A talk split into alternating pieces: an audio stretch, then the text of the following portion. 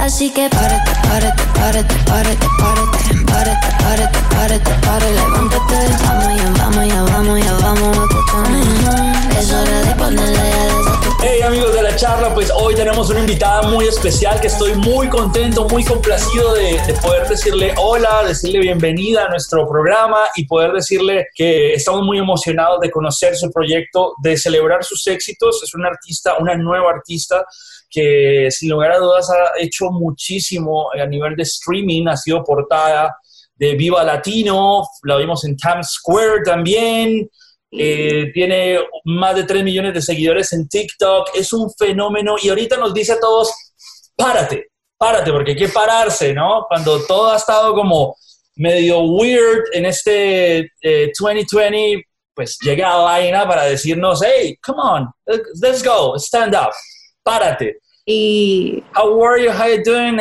Thank you for being here in La Charla. Thank you for having me and thank you for all those nice words, bro. no worries. I need to I need to introduce uh, your uh, your talent, your goals this year. For I sure. know you you are a young artist, but you have a big dreams in your career. How Mhm. you feel it? Uh, Párate, the new release. This amazing song. Congrats. Thank you. Thank you so much. Yeah, it's like that was a really big switch from all of the other Spanish songs that we'd done before because, you know, we had like the triste canciones y cosas así. Así que this one was different because it was like the, it just kind of, it was like, get up, stand up, párate, come on. Like, so, you know, 2020 vibes really because Yeah. 2020 has been crazy, but yeah. You're producing a lot of music this year, no? I know Mhm. you you're quarantine inside the studio with your producer, creating sounds and and research new vibes for your music. How was this year? Maybe about it. Mm-hmm.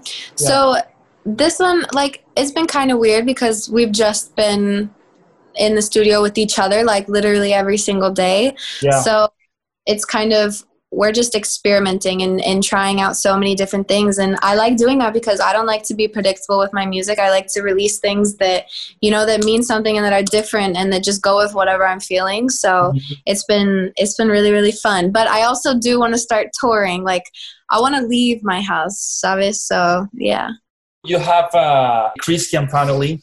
Uh, I know your first uh, stage are inside the, the, the church, you know. hmm But about the, your influences, it's so interesting. Maybe you Mm-hmm. like the Rosalia style, but you listen Elvis Presley. It's a, you know, it's two lines too different, but you know, it's music at Mhm. the end, no? Yeah, it's like the things you get inspired by, and that kind of reflects in my music because I do like to play with so many different like genres. So whenever Romans and I are in the studio, like we'll just go with whatever we feel at that time. So Uh-huh. What is this story about the your producer sent a DM? No, well, that that story is so great.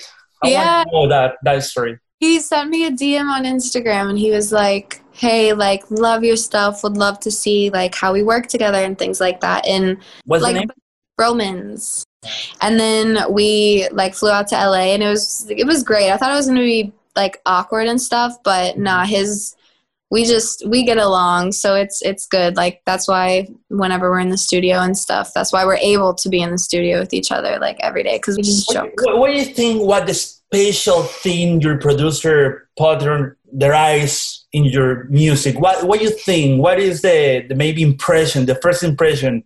Um, I don't know. I think because because we both have different styles, so it's fun to like see where they meet. Because sometimes like I'll do something and he's like no, and then like he'll do something and I'm like, you know, maybe not. So I think like he said that it just we work together nicely because it's easy. That's Okay. that's the good thing. Like if we want to try something, if I want to try something that that I started because I'm like into R and B and slow songs and like doing all that stuff, but he likes the upbeat things, so it's nice to like have a little mix of that.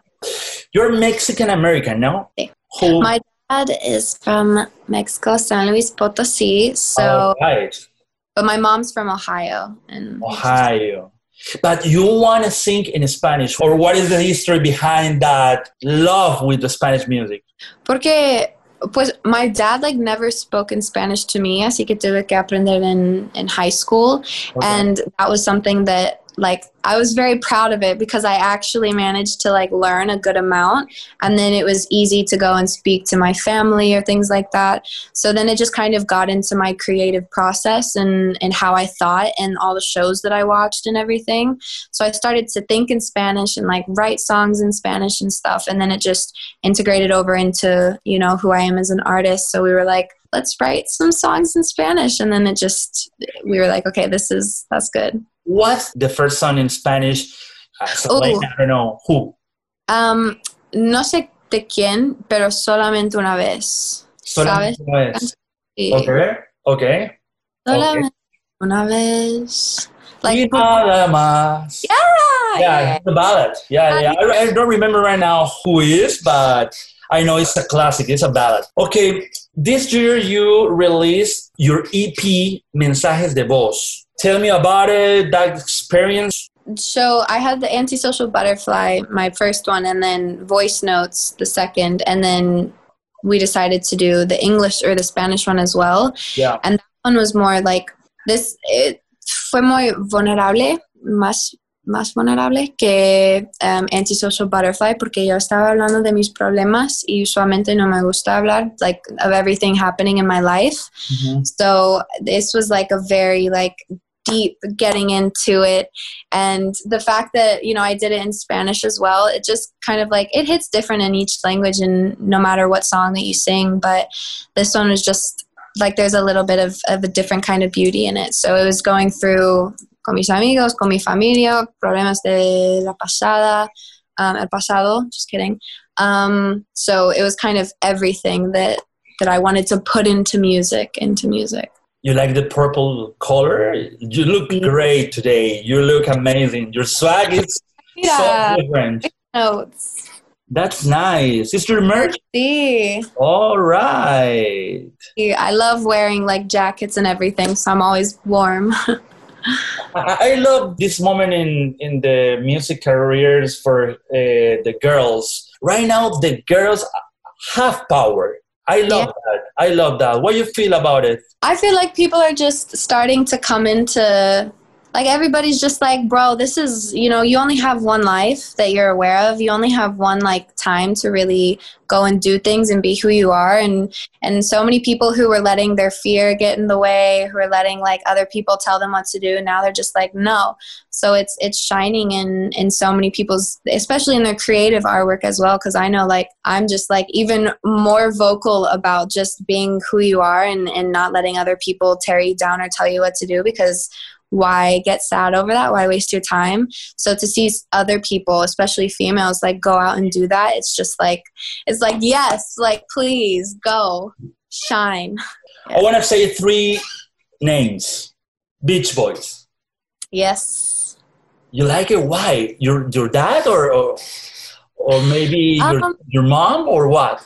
Y tal vez mi mamá, pero solo yo sé que when I was a kid, that was the only thing that were like not the only thing, but when I was like swimming outside or like whenever we were driving somewhere to the beach or wherever, the Beach Boys were playing. So they kind of just I didn't realize it until I stopped listening to them and then I listened to them later and I was like, I know this song, like I know this song. So it was just like all the memories from my childhood came back and then I was like, okay the Beach Boys definitely had like an influence on me.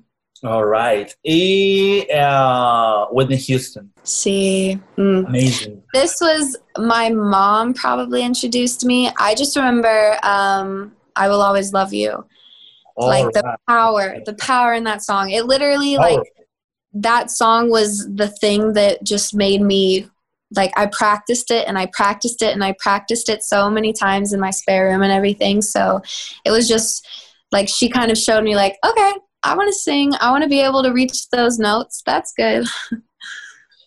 that day tell me about Mhm. that day you you can talk with your parents about oh my god you know what for me i love the music this is my career you know that's hard sometimes you know Yeah, when I was a kid, Mhm. I always just like would say that I wanted to be a singer and stuff and they're like, "Cool. Now what do you really want?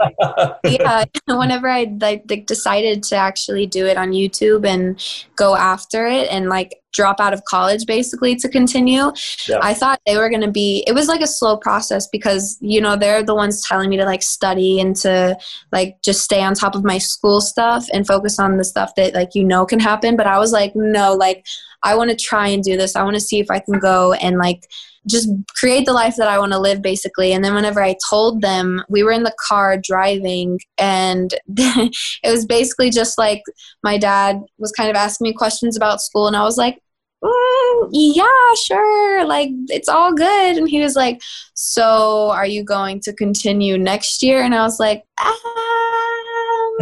and then that was it. Like I guess they kind of knew because they were just they knew that I was like dead set on just wanting to do this. So yeah. What's your relationship with the, your manager? I know that is important. You know, the teamwork, uh, Mhm. belief in the project. Uh, cover on Viva Latino is the most important playlist for the, the Latin music on the world. You know, Yes. that's Yeah. insane for a new artist. Maybe Mhm. you have a good, good team before. Yeah i know but that is important you know your face on that cover uh times square Yeah, they're they're cool. Um, so they like obviously they know what they're doing, but I just feel like throughout this whole thing, I've also been like finding myself and you know like who I am as an artist and what I want my projects to look like and stuff and they're just very receptive to me being that person and to me actually like going out of my way to create the stuff that I'm sending out to my fans and that I'm and that I'm making. So I, I really like that they let me be so open about all that stuff and um, that they're also cool too because the jokes are are good. We're always laughing, so Yeah. that's fun. That's fun Párate, you're a songwriter too no Yeah, so usually it's Romans uh, producing. So I'll like go into the studio, kind of say what we want to do, create the vibe that we're feeling. We'll like switch different vibes or um, beats, and then after that we'll decide like what we want to write about. And usually, like whenever I hear the song, I'll hear what I want to write about, so it just comes really quickly. Or I'm just like, how do I want to explain this? Uh, and then for the Spanish ones, so I will try to write them, but like sometimes I don't know how to form the sentences or things like that. So we have like help for those parts, but I just I want like the same messages to be in the Spanish way that like I'm thinking. ¿Me Mhm. entiendes? Porque yo sé que estoy diciendo en inglés, but when it comes to Spanish, I'm just like, yeah, let me double check that really quickly. you need to feel it you know that's important Exactly. for yeah send the message Mm-hmm. That's that's for real. Párate is an amazing song Thank you. uh the beats are crazy you know Yeah, that one. It's because it's weird because it's like slow in the beginning or like sensual kind of, and then the chorus comes and it's just like así que párate, párate, párate, párate. There's definitely those there. Whenever I was trying to like pinpoint like okay, what does this sound like? I feel like because it's so different, there was or like just different aspects or the weirdness of it. Kind of, it was. It's like its own little thing basically. So it was. It's fun to like see who you can hear like in the music because obviously we're all influenced by so many things. So yeah. Bueno, música que viene, coming up, new music in Spanish, in, in English, back and forth. What is the, the next step in your career? Pues vamos a tener una mezcla de español y de inglés. Am, y a ver, pero por ahora solo estoy en el estudio como estoy rehearsing ahorita por un show em, that we're doing in like YouTube porque sabes que no podemos hacer tours or I like know that. That's travel. sad. I know, yeah. So now I'm just like, we're just trying to get shows out there and, and talk to the fans. So we have some, we might have a little Christmas surprise coming up. Um, but definitely working on some, some new like Spanish vibes and English vibes.